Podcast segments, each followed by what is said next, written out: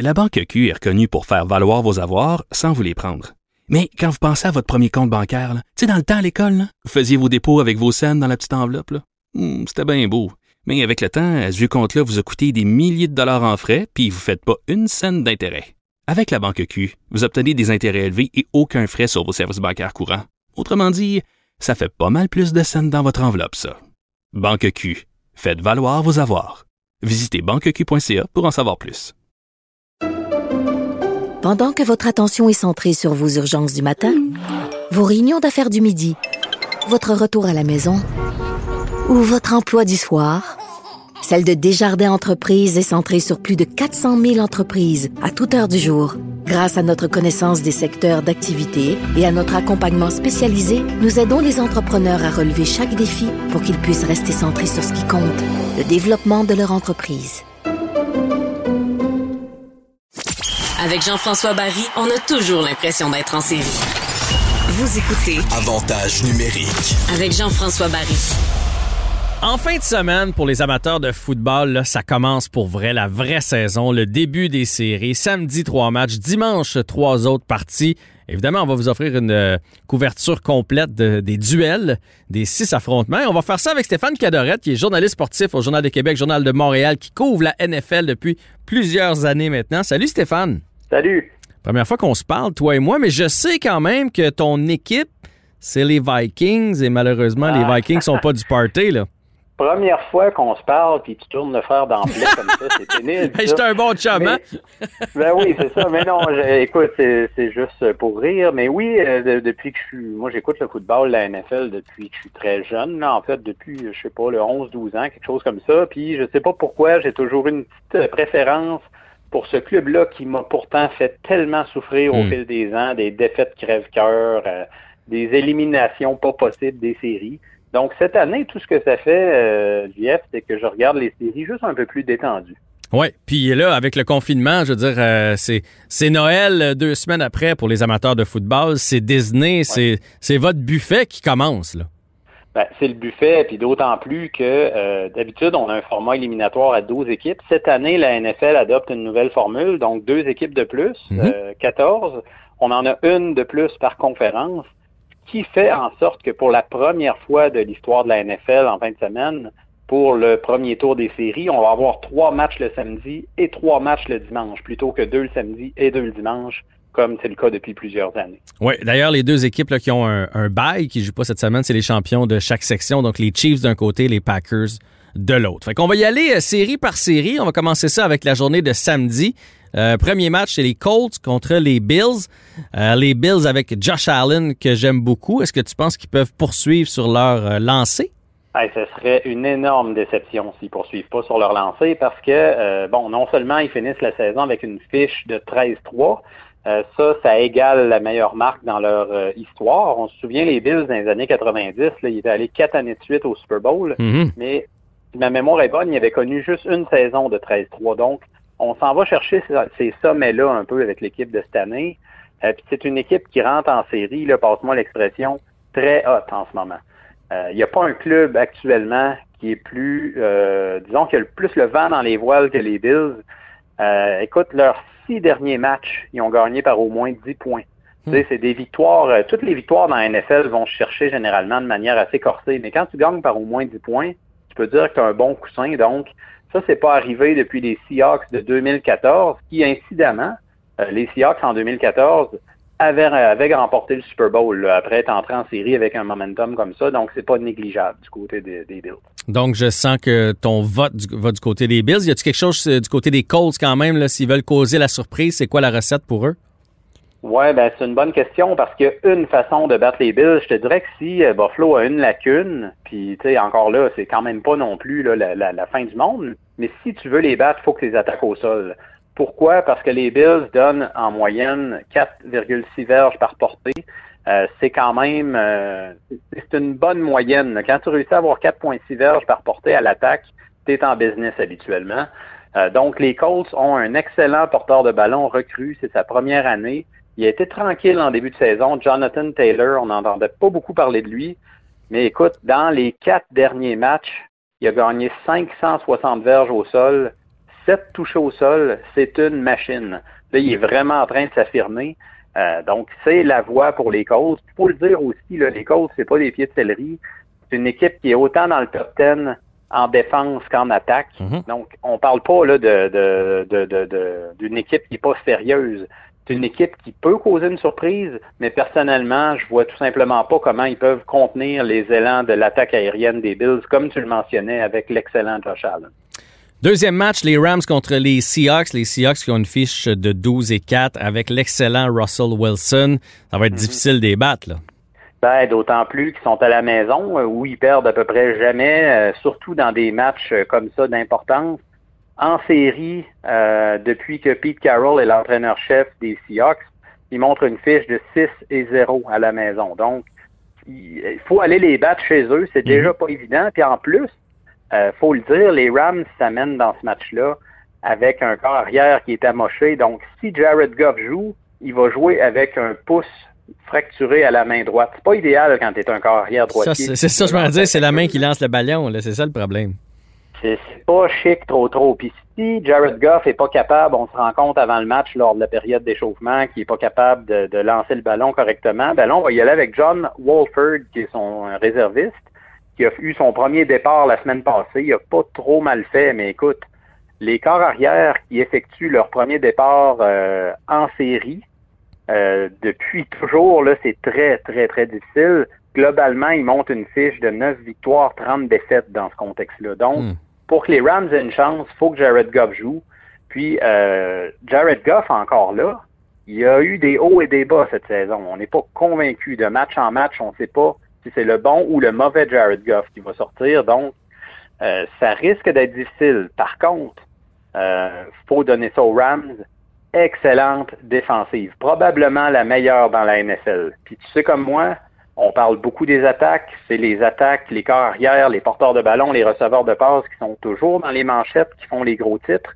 Mais c'est souvent les défensives qui gagnent des championnats. Donc, c'est un match qui est très difficile à prédire. Deux rivaux de division, à chaque fois qu'ils s'affrontent, ça finit de manière très, très serrée. On l'a vu encore cette année à deux reprises.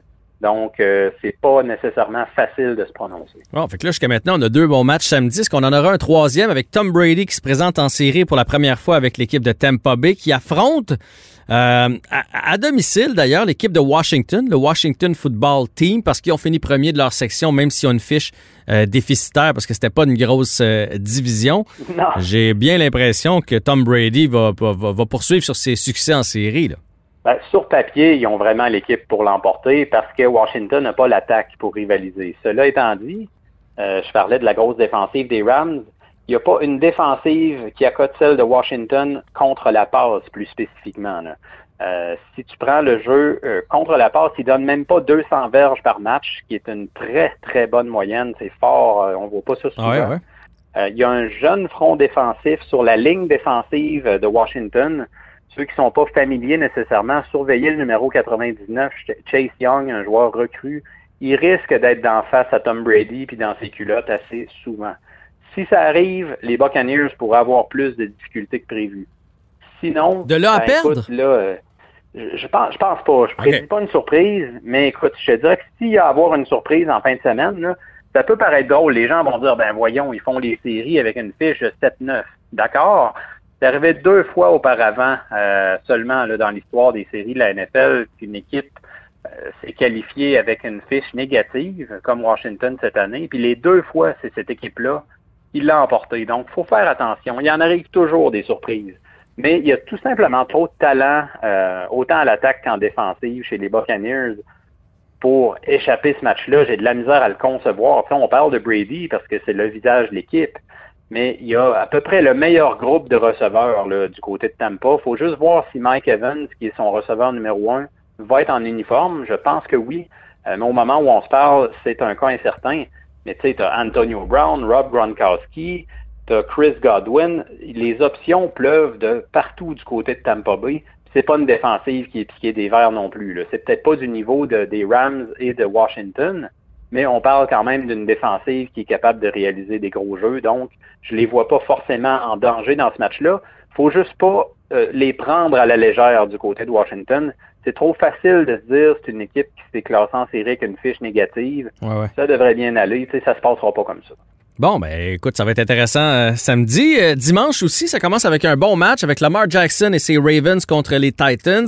Euh, ça a brassé, je me trompe pas, cette année entre ces deux équipes-là. hein? Il n'y a pas une histoire de, de logo puis de, de... Là, ben, le logo, ça, c'est les receveurs. On en parlera tantôt, si tu veux. là, le receveur des Steelers, Juju Smith-Schuster, qui s'est amusé quelquefois à danser sur les logos des équipes Ah, adverses. je me suis trompé d'équipe, excuse-moi. Bon, mais ben, écoute ça, mais ça va brasser au sens où c'est deux équipes qui s'aiment pas tellement. Pourquoi? Parce que l'an passé, les Ravens affrontaient les Titans en série, comme cette année, euh, puis étaient largement favoris. Ils s'amenaient en série, écoute, avec une fiche de 14-2. Les Titans, eux, avaient rentré de peine et de misère avec une fiche de 9-7, s'en vont à Baltimore au deuxième tour des séries, puis ils prennent totalement le contrôle du match avec Derrick Henry, l'excellent porteur de ballon, le meilleur de la ligue en ce moment. Donc, Tennessee l'avait emporté. Ils se sont revus cette année, les deux équipes, en saison régulière. Tennessee l'a encore emporté en prolongation. Donc, ça devient là, tranquillement une guerre d'usure entre les deux clubs. Puis ce qui est intéressant, JF, c'est que Mhm. contrairement à bien d'autres matchs où on parle des corps arrière, puis c'est la, la, la passe fait foi de tout là, depuis quelques années dans la NFL, c'est un match qui va jouer au sol. là, parce que tu as les Ravens qui sont l'attaque au sol numéro un la ligue, les Titans qui sont numéro deux. Euh, tu sais, euh, tu ressors les casques de cuir, puis c'est comme dans le bon vieux temps. Là. ouais, ouais. Euh, ça, ça risque de brasser là, autant du côté des Titans que de Baltimore. À date, là, je te dirais que dans les deux derniers matchs, les Ravens sont tout simplement incapables d'arrêter Derrick Henry. Il a eu couru pour en moyenne 164 verges contre eux, c'est énorme.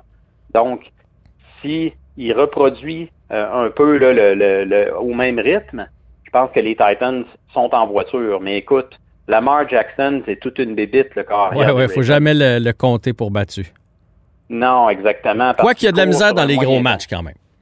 Ben, là, tu fais bien de le mentionner. Je suis content que tu apportes ce point-là parce que c'est un très bon corps arrière depuis ses débuts. Il est vraiment, franchement impressionnant. Euh, tu sais, par la course, ça, ça fait aucun doute. Par la passe, disons que c'est haut et c'est bas. Mais en série, les deux dernières années, il a connu des sorties euh, très ordinaires. Puis les Ravens se sont fait sortir du portrait plus tôt que prévu. C'est ça là, qui le marque un peu en ce moment. Il faut qu'il réussisse à passer là, par-dessus cette perception-là qui lui colle à la peau un peu. Euh, parce que Lamar Jackson, c'est beaucoup plus que ça. Mais les gens, ce qu'ils retiennent, c'est Ah, il est pas bon en série. Ouais. Donc, c'est un peu le combat de sa vie, lui, euh, en fin de semaine. OK. On va, on va y aller rapidement parce qu'il nous reste euh, deux équipes encore, deux matchs en fait encore. Je l'ai cherché pendant que, que, que tu me parlais. C'est, c'est une petite altercation avant la partie qui a eu lieu lors du dernier match entre les Ravens et les Titans.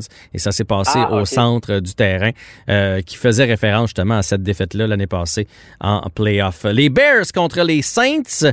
Les Saints, euh, ça dépend de la condition de Drew Brees. Si Drew Brees est en forme, devrait passer à travers les Bears. Ouais, Drew Brees, euh, qui est en forme en ce moment, mais la seule chose, c'est qu'il a connu des ratés à ses derniers matchs éliminatoires. Ça n'a jamais été facile dans les deux, trois dernières années. C'est ce que j'ai hâte de voir. Mais il faut pas oublier une chose, c'est que les euh, Saints sont équipés pour veiller tard aussi, au niveau de leur jeu au sol, aussi en défensive. C'est une équipe qui est très complète, probablement la plus complète dans la NFL. Contrairement aux Bears, qui jouent bien défensivement, euh, c'est une belle machine défensive, ils peuvent appliquer beaucoup de pression. Euh, mais offensivement, c'est très inégal d'une semaine à l'autre. Leur corps arrière, Mitchell Trubisky, qui a été bon dans les derniers matchs, il a bien terminé l'année, mais contre des équipes plutôt faibles. Euh, ça, c'est un gros point d'interrogation dans leur cas, puis c'est ce qui me pousse à favoriser les Saints. Les Browns, euh, malheureusement affectés par la COVID, sans entraîneur, Ah oui. contre les Steelers qui étaient partis pour une saison parfaite et qui ont connu une fin de saison en dents de scie. Hey, mais c'est-tu pas croyable, les Browns? Écoute, ça fait 18 ans qu'ils Ouais. attendaient de faire les séries. 18, c'est long, là, pas à peu près. Ils réussissent à se qualifier, tout est beau, c'est le rêve à Cleveland, puis bang, la COVID frappe. Il y avait déjà quelques cas la semaine passée, ça faisait quelques semaines qu'ils n'arrivent pas à se débarrasser. Mais là, quand tu dis que l'entraîneur-chef ne pourra pas être là sur les lignes de côté, euh, c'est un gros désavantage. là. Ça risque de faire très mal aux Browns. Il y a un garde étoile aussi qui ne jouera pas. C'est une équipe qui court beaucoup le ballon, donc ça peut affecter la production au sol. Ça va être difficile de s'en sortir face aux Steelers. Euh, c'est sûr que les Steelers, ça a été boiteux comme fin de saison. Là, je suis tout à fait d'accord avec ce que tu viens de dire, mais ça reste quand même une équipe supérieure qui va s'imposer par la pression en défense. Bon, ben écoute, Stéphane, on a une belle fin de semaine de prévue en avant de nous avec euh, six bons matchs de NFL, puis on se reparlera peut-être le plus près euh, du Super Bowl. Ça marche? Ça fait plaisir. Profitez bien, tout le monde. Excellent. Salut, Stéphane. Salut.